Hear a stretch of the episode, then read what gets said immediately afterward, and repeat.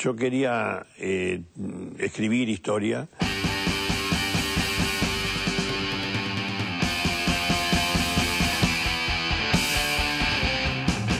LU23, Radio Nacional Calafate, presenta Año Bayer, un programa dedicado a la figura del escritor y periodista Osvaldo Bayer en el año del centenario de los trágicos sucesos acontecidos en el territorio santacruceño.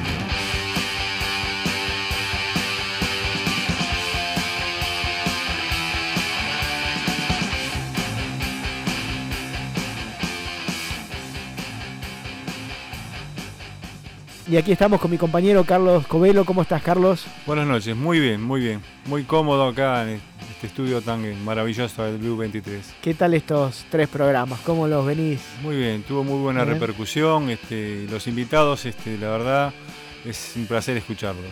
La verdad que sí, ¿eh? la verdad que es muy, muy interesante. Recordemos que el primer programa estuvo ni más ni menos que el hijo de Osvaldo Bayer, Esteban Bayer, desde Alemania hizo el esfuerzo para hablar con nosotros y recordar los, los inicios, los comienzos ¿no? ideológicos de, Osvaldo. Y la semana pasada, bueno, dedicamos el programa a una figura tan importante como fue el gallego Soto.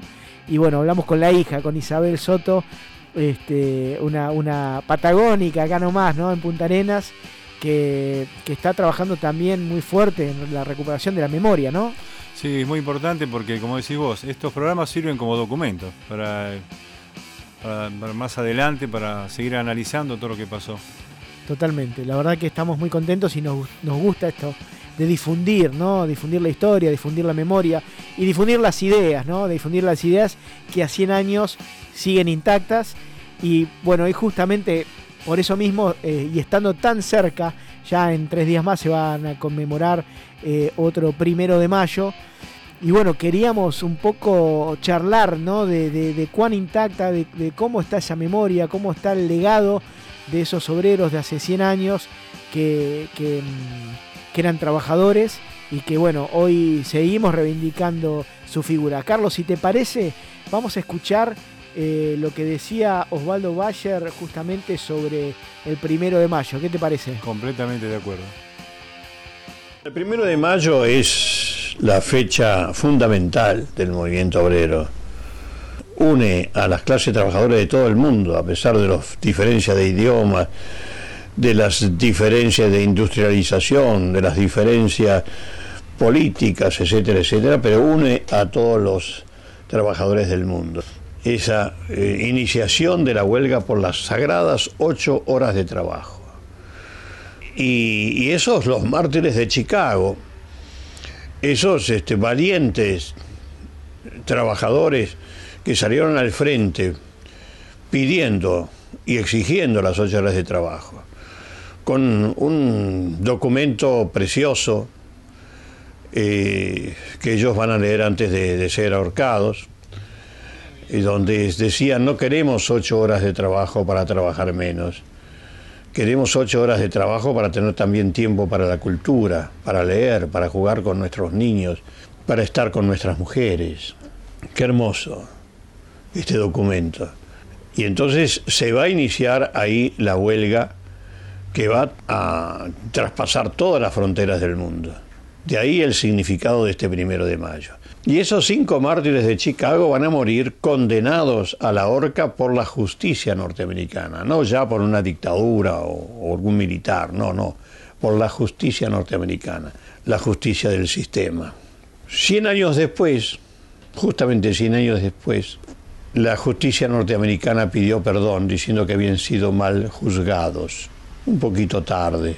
Lo mismo van a hacer con esos dos mártires del movimiento obrero, Sacco y Vanzetti a los cuales se les va a acusar de algo que no habían cometido, se los condena a muerte, la justicia en la silla eléctrica, ya habían cambiado de método, ya no era la horca, sino la silla eléctrica. Bueno, 40 años después, en 1967, la justicia norteamericana va a pedir perdón. Pero bueno, ya estaba hecho el crimen. Esto del primero de mayo va a traspasar todas las fronteras y va a quedar. Y también esa clase trabajadora argentina que recién se iniciaba, que venía de diversos sectores, de diversos países del mundo, va a iniciar el recordatorio de ese primero de mayo en 1890 al primero de mayo de 1890 en el Prado Español, esa plaza que está allí en, la, en Leandro en Alem, y ahí cada orador va a hablar en su idioma. A pesar de la diferencia de idiomas, se juntaron todos para recordar a los mártires de Chicago y para dar el primer gran impulso hacia las ocho horas de trabajo. El diario La Nación, como siempre, burlón, conservador, va a describir el acto diciendo, no sabemos para qué hicieron el acto si cada uno habló su idioma y no se entendieron. En vez de hablar del ejemplo que era la solidaridad internacional, a pesar de que hablaban idiomas diferentes, lo hicieron y marcaron un mismo camino. Pero van a empezar también las represiones a los actos del primero de mayo, que siempre concitó a miles de trabajadores. Lo podemos leer en los diarios de la prensa y la nación. Por ejemplo, en el primero de mayo de 1904, en tiempo de Roca, fueron 70.000 obreros, 70.000 obreros. Vamos a juntarlos ahora, 70.000 obreros. Para una ciudad de Buenos Aires que ni siquiera tenía medio millón de habitantes. Y se va a hacer en la boca y ahí va a caer el primer mártir del movimiento obrero de un primero de mayo, el marinero Juan Ocampo de 18 años. Los obreros ahí fueron atacados por la policía, los obreros toman sobre sus hombros el cadáver de Juan Ocampo, lo van a llevar al diario La Protesta, que era el diario anarquista, el diario de los trabajadores, y ahí lo van a velar. A la noche, eh, Roca ordena asaltar el local de la protesta, va a entrar la policía, va a romper todo, destrozar toda la imprenta que había y se va a llevar el cadáver de, de Juan Ocampo, que es el primer desaparecido de la historia argentina. Y va a seguir el movimiento de la lucha por las ocho horas de trabajo. El más notable, para saltar un poco los hechos, va a ser eh, cuando se inicie la denominada Semana Trágica, ya en tiempos de un gobierno elegido por el pueblo de eh, Hipólito Yrigoyen, de los radicales. Y van a ser los metalúrgicos. Todavía los metalúrgicos en 1919 tenían un horario de 10 horas de trabajo. Bueno, y pidieron las 8 horas de trabajo. Les fue negada y entonces se inició un paro general de los metalúrgicos. Principalmente eh, se va a enfocar allí en los establecimientos Bacena, en Nueva Pompeya, y van a ser reprimidos por la policía y van a caer cuatro obreros metalúrgicos y entonces al día siguiente va a ser el paro general en toda la ciudad. Y entonces vino la represión ordenada por Irigoyen, se da la, orden a la policía que eh, paren las demostraciones obreras y eh, también lo peor de Irigoyen es darle a la policía la orden de que deje colaborar a la Liga Patriótica Argentina, que era una organización de extrema derecha formada por los niños bien del barrio norte que salieron a parar esa huelga porque, como decían ellos, este, si no iba a venir la revolución de los bolcheviques a la República Argentina. La época de la década infame va a ser una época muy movida porque a pesar de las represiones, las organizaciones ya de tendencia marxista tuvieron preeminencia en la década del 30. Está la famosa huelga de los, de los obreros de la construcción, una famosa huelga de los años 30, y también el eco de los primeros de mayo, que siempre fue realmente muy concurrido. Hasta que ese día, que siempre era el Día de los Trabajadores, pasó a llamarse la Fiesta del Trabajo, ¿no? que fue con el peronismo el fin del movimiento auténticamente obrero, porque ya los primeros de mayo pasaron a ser organizados desde arriba y se acabó con aquel, aquella tradición. Tan es así que, eh, bueno, finalmente dejaron de hacerse el primero de mayo, este, se, se solucionaba todo decir, con una alusión por radio y por televisión y dejaron de ser, eh, y fue un día libre y la gente ya empezó a, no, ya iban, no iba más, no sentía como una especie de obligación por los mártires de Chicago, del recuerdo y de la lucha que había costado tantas víctimas del primero de mayo, sino lo tomó como un día festivo más y entonces, bueno, pasaron a hacerse la, los picnics y el ir al campo, ir a los clubes y hasta más, hasta el discurso del, del secretario general de la CGT se hace el 30 a la noche. También evidentemente ese secretario quiere irse de picnic el primero de mayo.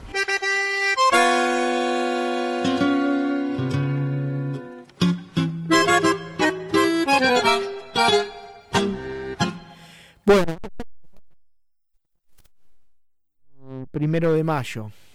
Este, hay una, creo que esta misma eh, columna la escribe él en página 12, eh, una columna muy recordada de las contratapas, ¿no? De, de Sí. Osvaldo Bayer que siempre escribía. Eh, y bueno, haciendo un, un- un recuento de lo que de lo que fueron, este, bueno, cómo surgió, digamos, el primero de mayo y después cómo es reivindicado por los trabajadores de todo el mundo, ¿no? Y en particular aquí en la Patagonia también fue recordado. En Argentina, bueno, dice Osvaldo, ¿no? El primer mártir del primero de mayo, que fue este, ese, un joven, un joven marino, en una, en una manifestación. Este, así que, bueno, interesante el, recuerdo y la, y la voz, ¿no? Presente de, Osvaldo. Sí, y también recordar que eh, los compañeros de, la- de las huelgas patagónicas, con Soto a la cabeza, eh, también ellos recordaron el primero de mayo, fue uno de los grandes, los primeros enfrentamientos que tuvieron con los grandes oligarcas de acá de, de Santa Cruz. No Exacto. permitían como, conmemorar el primero de mayo. Claro, No. Claro. Uno de los primeros eh, eh, en- Enfrentamientos. enfrentamientos fue, fue justamente por eso, ¿no? Exacto. Una, época, una, una fecha muy simbólica, muy importante que, bueno, hoy estamos reflexionando. Y bueno, y Osvaldo escribió bastante, ¿no? Sobre, sobre eso, escribió, bueno, eh, en, la, en su libro, que para nosotros es nuestra Biblia, ¿no? La Sí. Biblia, este, ahí creo que encontraste algunos Sí, fragmentos. Es muy interesante porque cuando uno habla de Osvaldo Bayer, este, la pluma de él es una, pluma muy delicada y habla siempre con, con esa sutileza, con esa para que nosotros reflexionemos juntos con él, este, y a través de documentos. Por ejemplo, nosotros queremos saber cuál era el pensamiento de los famosos anarquistas, viste que lo- todo lo, lo ven anarquista como una bomba que busca la, la violencia. Claro. ¿Te das cuenta? Es, es- es eso que quedó. Una violencia sin sentido, ¿no? Como, como Sí, sí, una violencia por sí misma y que bueno, eh, había que ver. Entonces, ¿cómo hacemos nosotros? Eh, ¿Cómo hace Osvaldo para mostrarlos? ¿Cómo eran realmente los el pensamiento de esa gente? Y él toma, porque siempre se basa en documentos, cuando se hace el primer convenio de trabajo, este, ellos este, no solo hacen las peticiones, que ya sabemos, el paquete de vela mensual, este, los, mejores condiciones de trabajo, eh, pero ellos le, viene, le acompañan ellos con una nota muy importante que se llama, este, es un manifiesto de, de trabajo, le dicen ellos, ¿viste? Y le ponen este como título al mundo civilizado. Y ahí expresan todo lo que se va desarrollando en el mundo y por qué ellos hacen ese, ese, ese pedido, ¿no? Para que no se trate más como, como bestias a, lo- a los trabajadores, eso es lo, lo más importante. Y hay muchos detalles que tenemos que resaltar. Sí. Y bueno, voy a leer textualmente lo que ellos decían. Por ejemplo, hay un párrafo que dice, hoy más que nunca debemos demostrar, estamos recordando, estaban en un conflicto, ¿no? Ajá. Hoy más que, que nunca debemos demostrar nuestra cultura y educación, de las que tantas y tan definitivas pruebas se han venido dando, dejando de un lado las violencias, no ejercitando coacciones, no usando ni utilizando la fuerza, quede esta como último síntoma de falta de conciencia y de derechos para los patrones, los que como es público y notorio, y en la actualidad sucede, en cuanto son objeto de alguna justa petición por parte de los obreros, creen divisar un alucinante espectro y recurren de inmediato a las bayonetas, fusiles y uniformes. No han de estar muy seguros de la justicia de su causa cuando a tales procedimientos apelan. Y terminan así. Opongámosle a la fuerza de sus armas la fuerza de nuestros razonamientos, la limpieza de nuestros procederes, la honradez de nuestras acciones y el triunfo será nuestro. La comisión firma. Fíjate qué bien, Claro. ¿no? Ellos este, hablan de racionamiento, educación. Es algo, ahí te das cuenta el pensamiento vivo. Exacto. De- Y eso, eso, ese, que es un, es una- un Eso- panfleto que escribe. No, es este, cuando hace ellos presentan el convenio de trabajo, Sí. como te explicaba, eh, acompañan con, con un Ah, manifiesto obrero manifiesto. eh, unas hojas más y ponen este texto. Para Claro. decir por qué hacen todo ese trabajo. O sea que está escrito eh, seguramente por muchos de estas este, personas que nosotros después Claro, reivindicamos, ¿o no? Los- Que- claro, eran todos los dirigentes de la. Dirigentes. de la- claro, de la no sé si estaba Obrera. Soto ahí, pero Sí, seguramente estaba debe haber Soto, estado- estaban todos, sí. Eran Sí. los, el, el verdadero, acá está el verdadero pensamiento del anarquismo. Claro. Te das cuenta que todos somos iguales. Como dice así, te leo un texto más. Hoy más que nunca debemos mostrar nuestra inquebrantable voluntad de dignificarnos y ser en la moderna sociedad considerados como los más eficientes factores del progreso y de la civilización, uniendo para ello todas nuestras fuerzas, no dando un paso atrás y defendiendo con tesón nuestros derechos, desconocidos y vulnerados. Y vos fijate qué razonamiento que, que hacen. Dice, la debilidad de uno solo puede ser la ruina de todos. Qué bárbaro. La habilidad. Pero cuando veamos, fíjate, mira qué compañerismo que tenían ellos. Cuando veamos un compañero tímido o vacilante, no lo precipitemos con reproches ni amenazas. Antes, al contrario, procuremos robustecerlo, ayudarlo, levantarle el espíritu y ofrecerle los brazos fraternales y afectuosos de sus compañeros de desgracia. Es decir, vos fíjate el espíritu de solidaridad De solidaridad, y claro. de respeto que estaban hablando ellos a los eh, cuando les- están del otro lado con bayonetas, con fusiles, con sables. Sí, ahí, ahí me parece que hay un concepto muy importante que es el de la unidad, ¿no? Sí. Eh, por supuesto, la unidad desde, eh, desde el sindicalismo, desde la agrupación, digamos, de, de- de trabajadores en la defensa de sus propios derechos. Entonces ahí me parece que hay una, hay, hay toda una línea que, que puede llegar hasta nuestros días en pensar, digo hoy sobre todo, cuando tenemos, por ejemplo, este, esta pandemia frente a Sí, nosotros, sí. donde la gran parte de los medios de comunicación, si no casi todos, este, apelan a lo individual, al salvate vos mismo, como eh, esta- estas personas ya en esa época eh, entendían que la salida era colectiva, ¿no? No, no hay una. sí, la no- salida colectiva. Pero también ellos este, se daban cuenta de que todos no podían ser iguales. Uno era eh, más fuerte, más valiente, tenían otra posición.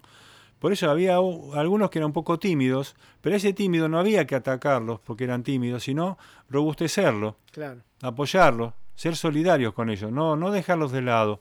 Eso es ser solidario y comprender al prójimo. Eso es, es muy importante.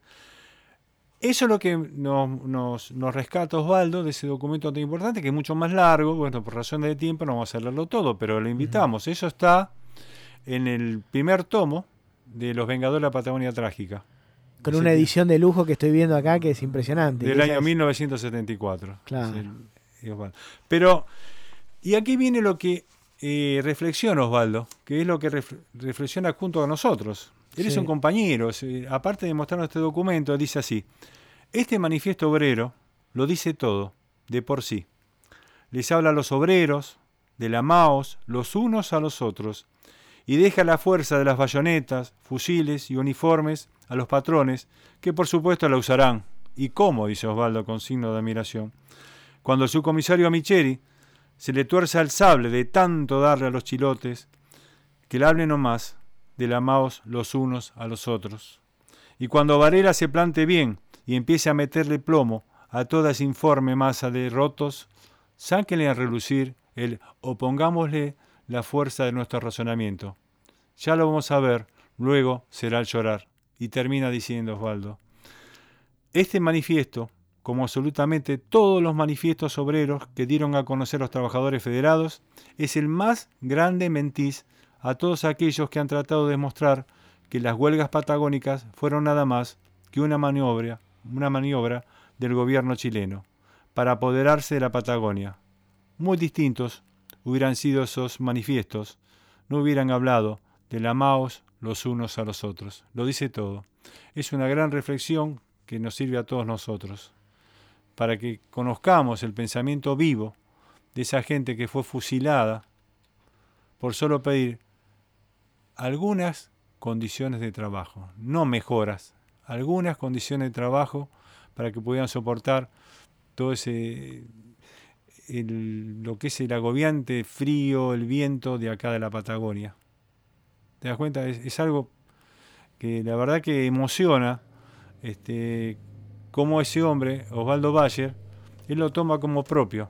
No es un historiador, un escritor, no es un, testigo más.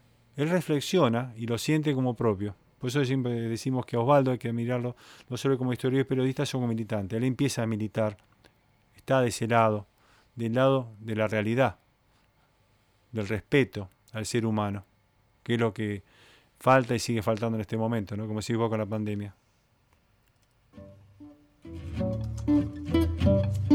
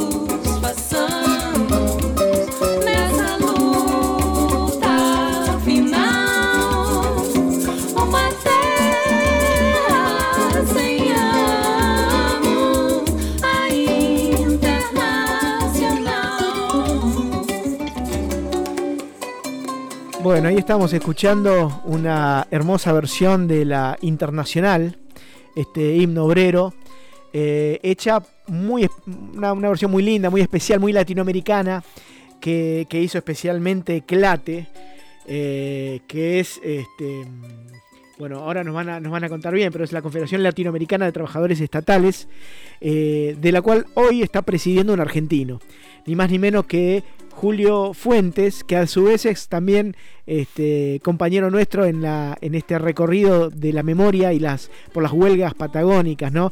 ¿Qué tal, Julio? ¿Cómo estás? ¿Nos escuchas bien? Sí, sí, muy bien, muy bien. Buenas noches. Buenas noches a la audiencia y a ustedes. Buenas noches, Julio.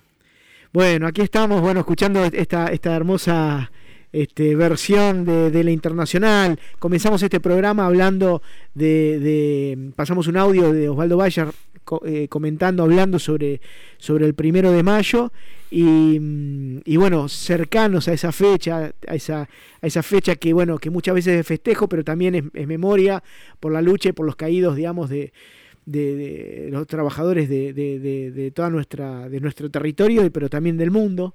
Y te quería bueno queríamos charlar con vos Julio porque mm, en este en este camino de reivindicar la memoria eh, queremos bueno que nos cuentes un poco cómo cómo primero cómo llegás a la Confederación Latinoamericana de Trabajadores Estatales que, que, quizás hay muchos, este, muchos de aquí de Santa Cruz que no conocen, ¿no? ¿De qué se trata? Sí, eh, bueno, sí, CLATE es una confederación que tiene ya 54 años de existencia. Eh, el ámbito es eh, la Latinoamérica y el Caribe, y su denominación es así, es la Confederación Latinoamericana y del Caribe de Trabajadores Estatales. Este, cuando nace originalmente se llama solo Latinoamericana, después en, unos congresos posteriores amplía su no su jurisdicción, lo que pasa que bueno, en el Caribe hay, hay todo un debate, este, claro, no todos los caribeños son latinos, eso es así, este, hay, hay, otra, hay otras realidades, otros orígenes.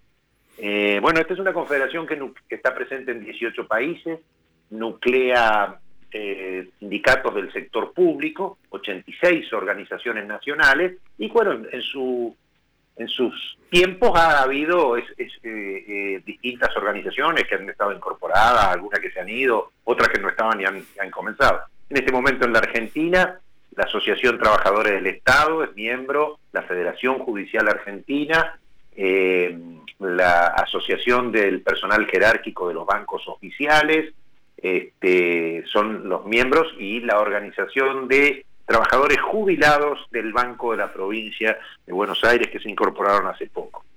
Pero en otros tiempos ha habido otras organizaciones, en su momento la COEMA también fue miembro, la Confederación de Obreros y Empleados Municipales, este, ya varias décadas atrás, con otros dirigentes. ¿no? Eh, yo provengo de la Asociación Trabajadores del Estado, eh, bueno, y, la organización me ha designado esa, esa representación, representar a ATE en esa confederación, y bueno, fui electo presidente eh, en el año 2012 y reelecto en el 2017 en, los congresos. Funcionamos por sistema de congresos, este, donde cada organización manda a su representante. Y además, esto rápidamente Sí, sí, sí. Y además sos patagónico. Así que... Yo soy, sí, sí, sí, yo soy neuquino, nacido en una hermosa localidad que es Plotier, este, una localidad frutícola, este, muy cerquita de la ciudad capital, a orillas del río Limay. Y bueno, justamente eh, como patagónico, nosotros en este, en este programa que hacemos así, aquí en Calafate, muy cerquita, estamos a, metros de, lo, de, lo que fue la estancia, de lo que es la estancia Anita, pero donde, donde ocurrió una de las masacres más terribles a, los trabajadores argentinos. Este, ¿qué, qué, reflexión haces eh, justo en este año, ¿no? que ya se están cumpliendo 100 años de esa, de esa tremenda eh, hecho? ¿no? Eh, ¿qué, qué, reflexión te trae y, qué puedes este, reivindicar ¿no? de esa gesta, esa lucha de, de los compañeros trabajadores de, de, de, hace 100 años? ¿no? Bueno, creo que por supuesto está el dolor de la tragedia, del fusilamiento, del, comportamiento de un, gobierno, de un ejército, eh, absolutamente con una actitud inhumana, ¿no? Eso es el, dolor de lo trágico. Pero a mí lo que me llama tremendamente la atención es eh, eh, la memoria de los santacruceños, que sin duda Osvaldo Bayer ha sido el, uno de los motores fundamentales, pero no el único ha habido otra gente que, se tenga esta memoria, que hoy es inclusive el gobierno de la provincia de Santa Cruz esté recordando esto, esté alentando al recuerdo, alentando al no olvido, bueno, me parece realmente fundamental. Porque, para desgracia, no es la única huelga reprimida en nuestra América Latina y Caribe. Claro. Hay muchas huelgas y en esa misma época, en ese principio del siglo pasado, este, ha habido grandes, tremendas, brutales represiones. Si uno va, digo, a una que conocemos, va a Iquique, te va a encontrar prácticamente que ni se habla de lo que fue la masacre que hicieron de los obreros del Salar. Eh, aquí, donde están ustedes, muy cerca, eh, en Puerto Natale, eh, hay, bueno, están las tumbas, pero no hay una, un, recuerdo permanente, aunque hay esfuerzos de escritores y de historiadores, de, los tirapiedras, ¿no? de, esa, de esa huelga que es, justamente un año antes de, las huelgas de, la Patagonia de este lado. ¿no? Este, pero así, en el Chaco, hay, hay montones de lugares, la forestal, hay montones de lugares donde ha habido represiones tremendas. Aquí en la ciudad de Buenos Aires, este, en Semana Trágica, represiones brutales, y no hay esa memoria que realmente es, un, es una, una gran cosa que emociona, como el pueblo de Santa Cruz no se olvidó de lo que ocurrió. Han pasado 100 años y no se olvidó. Y lo ha logrado instalar como tema. Me parece que eso es de las cuestiones más reivindicables porque esos obreros asesinados no han muerto. La memoria del pueblo los trae eh, permanentemente a, la vida, a la realidad, a la reflexión para que nunca más nos ocurran cosas como esta. Sí, como decís vos, en Santa Cruz hay una memoria activa muy, muy, muy fuerte. Bueno, uno de, los protagonistas que siempre está incentivando la memoria es mi, justamente mi compañero Carlos Covelo, que también es integrante de la Mesa por la Memoria. Y bueno, lo tengo aquí al lado mío, te va a saludar. Sí, Julio, la verdad completamente de acuerdo con lo que venías diciendo, porque a veces dice, bueno, mataron 1.500 peones rurales acá y estamos a 3.000 kilómetros de la ciudad. Y como bien dijiste, la Semana Trágica mataron también a cientos y cientos de, y están ahí en la capital y nunca se, se, recuerda de esa forma, ¿te das cuenta? Y ahí tendrían que buscar los lugares donde los talleres Bacena, están ahí, sí, el escenario son los mismos y sin embargo en, capital no se habla casi nada de ese, tema, queda callado. Y estos 1.500 peones rurales a 3.000 kilómetros estamos tratando, son más visibilizados, como dijiste vos también en Santa Fe, en la forestal. Sí, sin duda es así. Al contrario, ¿no? Eh, acá lo, eh, el, homenajeado eh, son los que mataron, no lo, no las víctimas, ¿no? Exacto. Este, bueno, con Falcón aquí en, la ciudad de Buenos Aires. Así que no es, no es poco, no es poco lo que ustedes han hecho.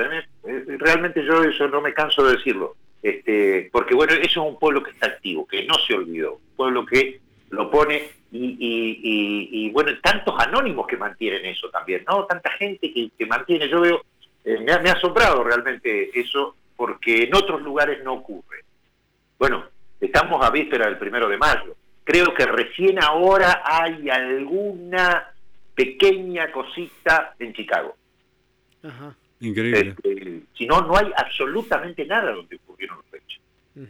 Absolutamente nada. Bueno, eh, Estados Unidos es inclusive el país que no que no conmemora el primero de mayo. No, es el único que no conmemora en el mundo. Claro, este, porque prácticamente es la única cosa mundial. Que no lo conmemore, por suerte ahora, en estos últimos años, los sindicatos han empezado a conmemorar. Fundamentalmente, los sindicatos encabezados por latinos han comenzado a, poner y a movilizar y a, y, a, tomar el primero de mayo como un día de lucha importante. Pero no por eso, no es sencillo lo de la memoria. Eh, pasado tanto tiempo. Y bueno, eh, los santacruceños en eso, este, bueno, eh, eh, es una cosa para, destacar permanentemente. Julio, y, y, esa falta de memoria que muchas veces tenemos, ¿cómo crees que repercute en, en, en, en nuestra historia reciente? ¿Qué, cuestiones este, por ahí ves que se repiten justamente por no tenerla presente a, esta memoria, a estos mártires, a las luchas y a, los derechos conseguidos? Sí, yo creo que bueno, muchas cosas quedan. Eh, eh, la, falta de memoria sin duda obliga, bueno, lo dice eso, de, volver a, que, los hechos se repitan por, por no tener justamente memoria. Eh, eh, nos quedan marcas eh, complejas en la conducta de los pueblos cuando no tenemos memoria, eh, la discriminación al extranjero, al otro que es pobre igual que uno, trabajador igual que uno, pero si es chileno o si es paraguayo, o si es boliviano, o si es ahora todo esto, eh, eh, jóvenes que vienen africanos, es decir, todo es un problema de discriminación, o los haitianos, es decir, bueno, eso, eso queda cuando los pueblos no tenemos memoria, nos olvidamos de dónde venimos, nos olvidamos de, de, lo, de los originarios, nos vamos olvidando y bueno, vamos repitiendo situaciones de división, de fragmentación entre, entre el propio pueblo. Sí, es verdad. Eh, sí, yo quería acotar que es bueno y que la gente que sepa que para defender sus derechos, que confíe en los gremios, porque viste que cuando la gente trabaja en una sola profesión, ahí se agremian, y a los gremios lo defiende el sindicato. Y vos viste cómo están, tan denostados están los sindicatos en este momento, por la que corrupción, que se están mirando para otro lado, pero que la gente no se deje llevar por eso, porque es una forma de atacar al, obrero, hay que, hay que agremiarse para que un sindicato los defienda. Eso es la forma de batallar para lograr este, mejores reivindicaciones de trabajo. No lo hagan, que forma individual no lo van a poder hacer. Por eso que quieren hacer eso, que lo hagan en forma individual. Y la forma es esa, agremiarse para que un sindicato los defienda. No sé si estamos de acuerdo en eso. Sí, sin duda, eso es, es fundamental. Eh, yo, bueno, hemos tenido hace poquito, tenemos todavía, ahora estamos una huelga cerca aquí en la provincia de mi provincia, en la provincia de Neuquén, ustedes han enterado, sí. la huelga de los trabajadores de la salud pública. Este, bueno, hay que controlar a los dirigentes, no, no, no, no confundir dirigente y sindicato. Porque a veces uno confunde. Exacto. Porque dirigentes malos nos pueden tocar, ¿eh? Y hay que controlarlos de cerca, los dirigentes de los sindicatos. Eh, los representantes necesitamos que nuestros afiliados nos controlen y sean muy severos con nosotros. Pero, por, como vos bien decís, no confundir sindicato con dirigente sindical. Este, el sindicato es una institución fundamental para la vida de una sociedad, para la evolución de una sociedad. Eh, esto, volviendo a la, a la huelga, estos compañeros, la lucha de estos compañeros, nos deja el primer convenio colectivo de trabajo. Exacto.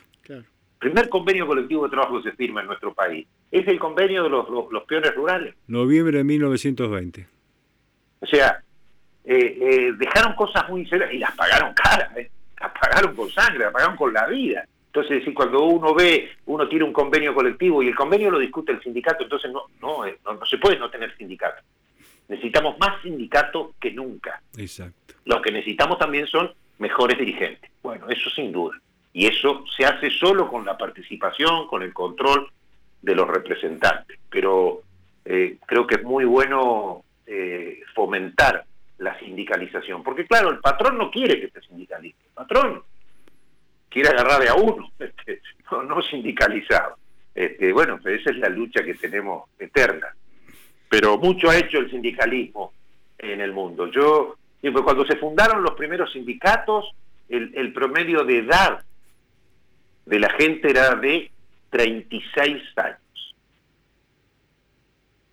Digo, hoy el promedio de edad es 75. Bueno, algo, algo el movimiento sindical tuvo que ver. Algo tuvo que ver con mejorar las condiciones de vida, con mejorar las condiciones, las, cuestiones de higiene, de salubridad, de los lugares de trabajo, de las casas habitación donde viven los obreros. Es decir, el sindicalismo ha dado luchas muy, muy importantes y bueno, este, y tiene grandes desafíos todavía para, para dar y grandes luchas para dar en el tiempo que viene. Es eh, fundamental, son las ocho horas para trabajar, ocho horas para descanso y ocho horas para recrearse y estudiar y capacitarse, ¿no? Como ser humano. Claro, es fundamental, es fundamental. Y con la tecnología que teníamos hace ciento y pico de años atrás, con la tecnología que tenemos hoy, sin duda ya tendríamos que estar los obreros del mundo uniéndonos por pelear por menos jornada laboral, seis horas, cuatro horas en algunas actividades. Eso se debería estar trabajando para que todos tuviéramos un puesto de trabajo. Porque ese desarrollo tecnológico también tuvimos que ver los trabajadores. Ese desarrollo tecnológico no lo creó la burguesía o lo trajeron de, otro mundo. Fue la construcción eh, científica, intelectual de los, de los trabajadores y las trabajadoras, sean profesionales o no, por supuesto. Por algo, por algo eh, está, es tan atacado ¿no? el, sindicalismo, por eso también tan atacada es la, la, política, digamos, la democracia. Yo cada vez que puedo hago mea culpa y, pido perdón en nombre del periodismo porque le ha hecho tanto daño a nuestro país y, y no y, digo demonizando sobre todo a, a, nuestros compañeros, trabajadores, también lo hace con la política de la misma manera. Entiendo, como vos decís, Julio, en definitiva, porque hay alguien que no le conviene. Eh, los medios de comunicación, la semana pasada lo hablamos, mira, con Isabel Soto, la hija de, del gallego Soto, ah. que es de, Chile, y, ella nos contaba, ¿no? La realidad chilena, lo que está pasando ahora, y, y, digo, en vez de, en vez de discutir, como bien vos decís, bueno, la tecnología avanza, ¿por qué no, por qué no volvemos a, discutir eh, el horario la jornada laboral. ¿Por qué no discutimos las ganancias extraordinarias que en este momento de pandemia algunos están haciendo? Por supuesto que hay muchos que nos estamos emprometeciendo, pero ¿cuántos están enriqueciendo a favor de la pandemia y no hay ni un medio de comunicación que esté, que esté planteando, aunque sea esa discusión, ¿no? De ese reparto a la, a la riqueza que en este momento hace tan, es tan necesario, ¿no? En este momento donde los trabajadores eh, necesitan eh, eh, de, esa seguridad, de, donde la salud es esencial para, para la existencia de nuestras familias, ¿no? Sí, sin duda, sin duda. Y decirlo, la jornada laboral para mí es uno de los temas clave. Yo escribí un artículo este, eh, para, para la víspera del primero de mayo, y bueno, para mí lo de la jornada laboral es clave y lo de la autorreforma es una discusión hacia adentro de los trabajadores y los sindicatos, que es la necesidad de que los sindicatos se autorreformen. No podemos tener modelos sindicales de hace 100 años atrás, cuando tenemos que enfrentar nuevos desafíos. Digo, pasa que el sindicato, si no, va a terminar siendo solo el representante del trabajador formal, que es lo que nos pasa hoy en Argentina, por ejemplo. Sindicato cada vez está achicado solo al trabajador formal. Trabajadores formales en la Argentina hay 6 millones y trabajadores en general hay 18 millones. O sea, hay muchísima gente que está en la informalidad. Ahora, no puede ser que el estar en la informalidad, el estar sobreexplotado, encima no tenés sindicato. No hay posibilidad de incorporarte a tu sindicato. Eh, eh, empresas tercerizadas, perdés tu representación sindical, ya no está más en la actividad. Lo digo en el sector público, por ejemplo. Eh, si trabajas en una empresa de limpieza que limpia el hospital, no sos de ATE. Sos de otra organización. Entonces ya eso te debilita, eso te condena o, de ninguna organización. Entonces, e, eso también el sindicato tiene que prepararse para reformarse, para mirarnos para adentro, para ser más democrático. El sindicalismo tiene que dejar de ser una cosa de hombres, de varones nada más. Necesitamos un sindicalismo donde las trabajadoras participen activamente, no solo en las asambleas, sino que participen en la dirección de los sindicatos. Este, bueno, todas esas son cosas que necesitamos hacer, porque si no el sindicalismo se muere. El sindicalismo que queda atrapado en las leyes, en los reglamentos que establecen las leyes de los congresos de los países, como la ley de asociaciones sindicales aquí en nuestro país, este, y si el sindicato queda atrapado ahí, está condenado a morir. Está condenado a morir. Sí, un poco también. Un poco también depende del compromiso del trabajador, el de base, ¿no? Este, eh, él tiene que comprometerse para, si no le gusta, ¿te acordás cuando siempre se decía contra la burocracia sindical? Pero tiene que comprometerse el, trabajador que está agremiado, tiene, tiene, que luchar por el derecho a voto, que sea un voto directo, representativo, y eso depende de todo, de cada uno de nosotros, ¿no? no eh, que esto no, no lo arregla la gente de afuera, tenemos que arreglarlo entre nosotros, los trabajadores, eso es fundamental lo que está diciendo. Sí, sin duda, sin duda. Y, y, bueno, y asumir esto, porque no, no comernos este, este discurso de que lo que no sirve es el sindicato. Este, este es el discurso. Como lo que no sirve, porque hay un político corrupto, lo que no sirve es la política. Exacto. Claro. claro, entonces si nosotros, los trabajadores, eh, no tenemos sindicato y no tenemos participación política, bueno, ¿qué vamos a tener? Estamos, estamos listos, porque esas son las dos herramientas que tenemos los, los, los pueblos pobres la política y el sindicalismo, es lo que tenemos, esas son nuestras herramientas. Los poderosos no necesitan ninguna de esas dos. Los poderosos tienen riqueza, influencia, poder. Este, los ricos no necesitan ni democracia, ni política, ni sindicato. Entonces, bueno, es, donde uno esté parado, ¿no? Donde uno ser consciente de, en qué lugar está parado de la humanidad y bueno, de ahí vas a, valorizar los instrumentos que, tenemos, por lo menos que los que hemos podido construir hasta hoy. Bueno, a ver. No, perdón. No, yo no estoy muy acostumbrado a la radio. Eh, se me está eh, adelantando. Pero sí, es muy importante lo que decís, que la gente se comprometa y que, como decía Osvaldo, en el principio lo que hablaba, que sea un día de reflexión. Reflexionar cómo llegamos hasta acá, cómo seguimos adelante y todos los objetivos que tenemos que ir brindando todos los días y superarlo.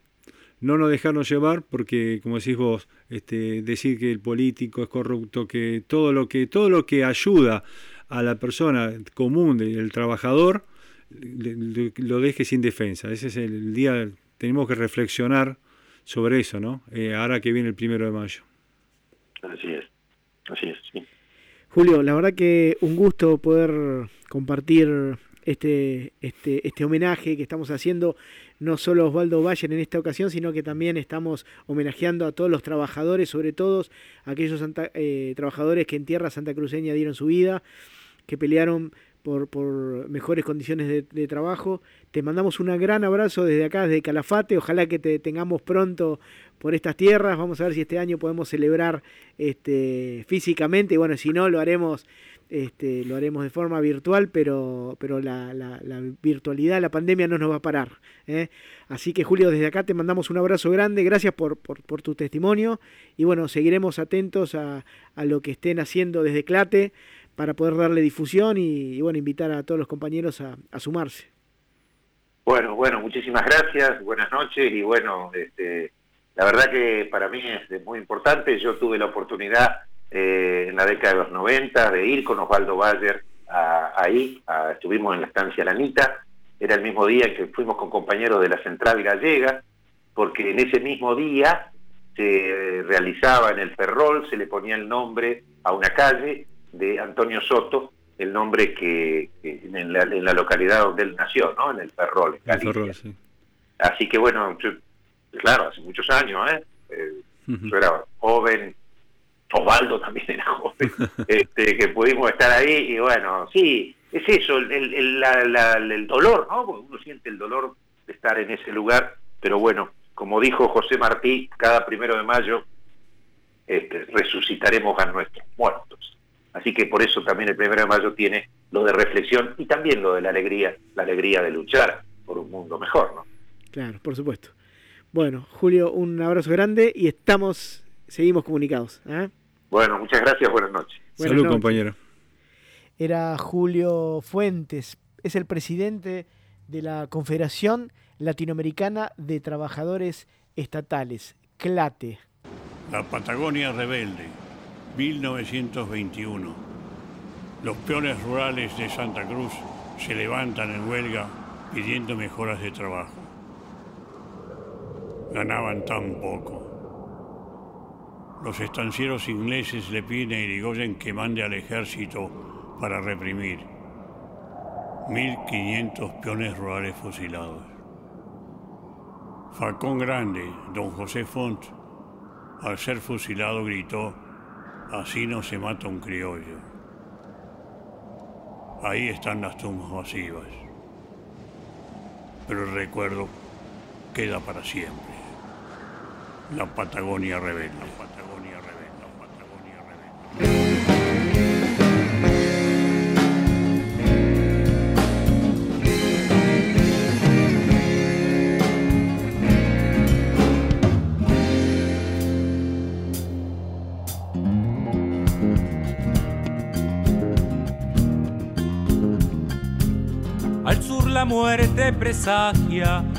por la frontera su maldición.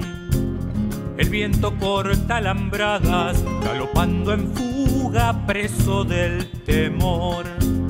Cuando un responso de balas sepulta la huelga al pie de un coirón. La lucha fue desterrada, en las estancias ronda el dolor el frío herrumbra la pena que acecha en la idea del pobre peón. Han sin tregua la suerte te enlataba la carga el patrón. Resiste la Patagonia, rebelde en la idea de ser solo viento, señor de la legua. Para empuñar la esperanza y alzar con la sangre, igual que en el 20, las luchas obreras.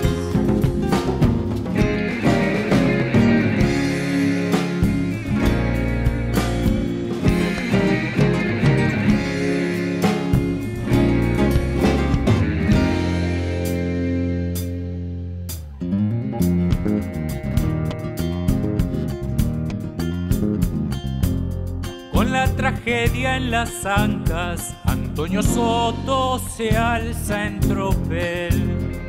Buscando la cordillera, dicen que montando un tobiano se fue. Luna y de cielo en sus ojos desvelan el sueño que lo ha de esconder. Sitiada la primavera, ya se avecina el triste final. La esquila fragua la historia que luta la tierra de la soledad. Solo un quillango rajado flamea en las tumbas como un memorial.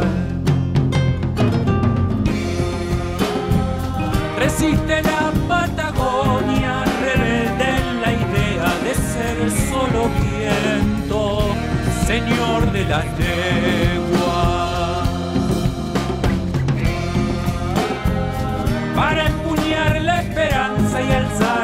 Sangre, igual que en el 20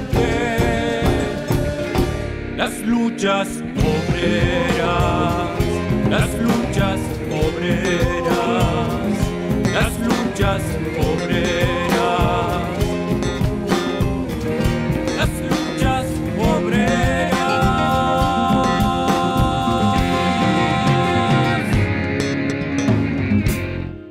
Bueno, aquí estaba sonando en Año Bayer Ariel Arroyo, un artista santacruceño de 28 de noviembre que está nominado y vamos a acompañarlo este año con su nominación en los premios Gardel, que la radio va a transmitir. El año pasado transmitimos por primera vez los premios Gardel, Qué bueno. ¿eh? una presencia muy importante de la radio y un acompañamiento a nuestros artistas también muy importantes porque creemos que uno de nuestros deberes como radio pública es justamente darle el espacio a nuestros, a nuestros artistas, a nuestros músicos, a nuestros artistas plásticos también. La semana pasada hablábamos con Belén Sánchez con ese hermoso mural que homenajea a los obreros patagónicos.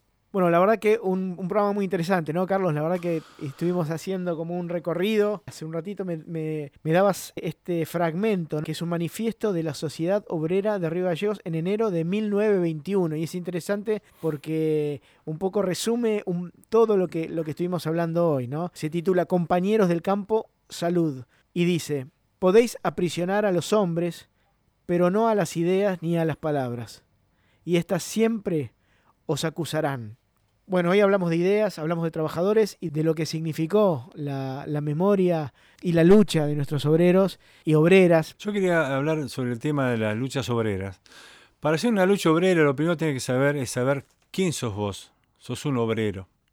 Y eso pasó cuando vino Perón, le dio, di- dignificó al obrero. Y el obrero empezó a, a tener vacaciones, conoció Mar del Plata, eh, tuvo aguinaldo, se pudo comprar este, una casita. Y ese obrero, muchos perdieron el significado de lo que es un obrero y empezaron a hacerle creer que era una clase media. Entonces esa clase media que se formó se alejó de las luchas obreras porque ellos ya tenían un destino medio que es lo que habían impuesto. Lo que siempre lo que decimos, ellos te imponen un nombre, por ejemplo, clase media, entonces vos sos clase media y no estás con la lucha obrera. Ya te olvidás de que fuiste un obrero y que llegaste a eso. O con muchos decían, ah, yo todo lo que tengo lo gané con mi trabajo, con mi esfuerzo. A mí nadie me ayudó nada. Claro. Pero lamentablemente, lo que tienen que darse cuenta que dieron, le dieron todas las oportunidades de trabajo.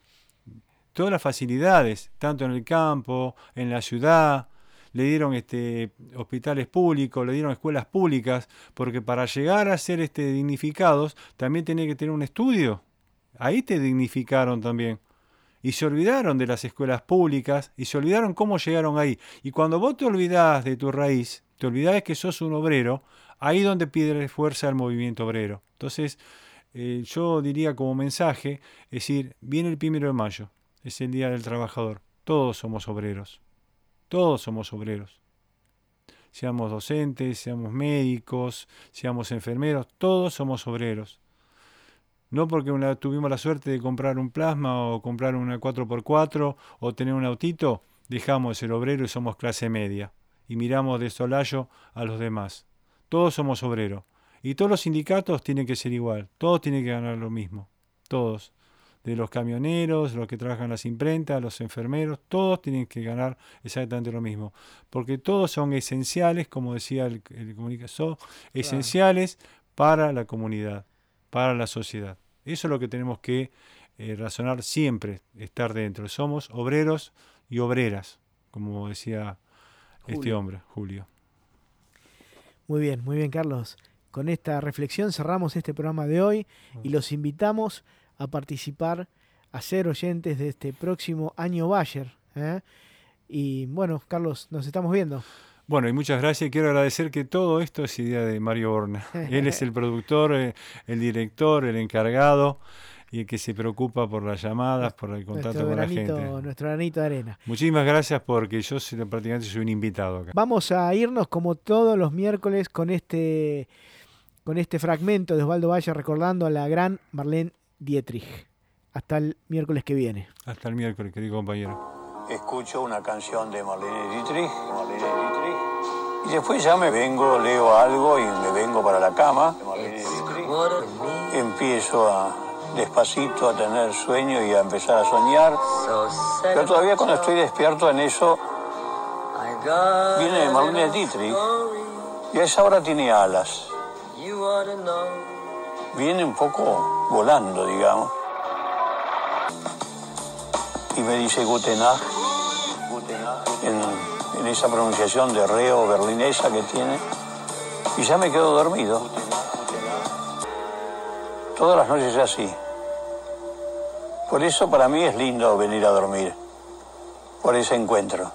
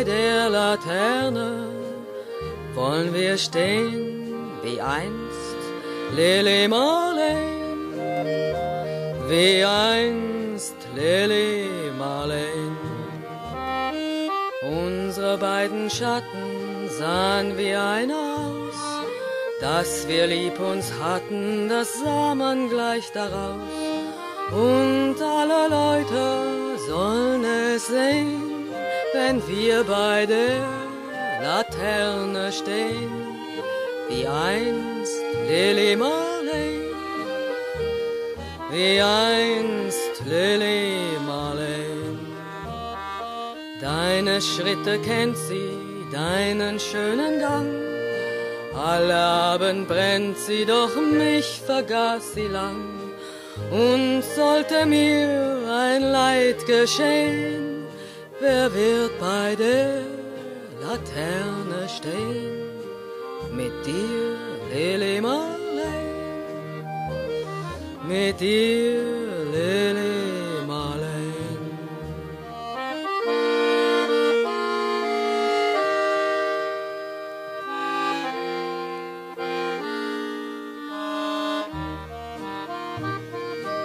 Aus dem stillen Raume, aus der Erde Grund hebt sich wie im Traume dein verliebter Mund wenn sich die späten Nebel drehen, wer wird bei der Laterne stehen?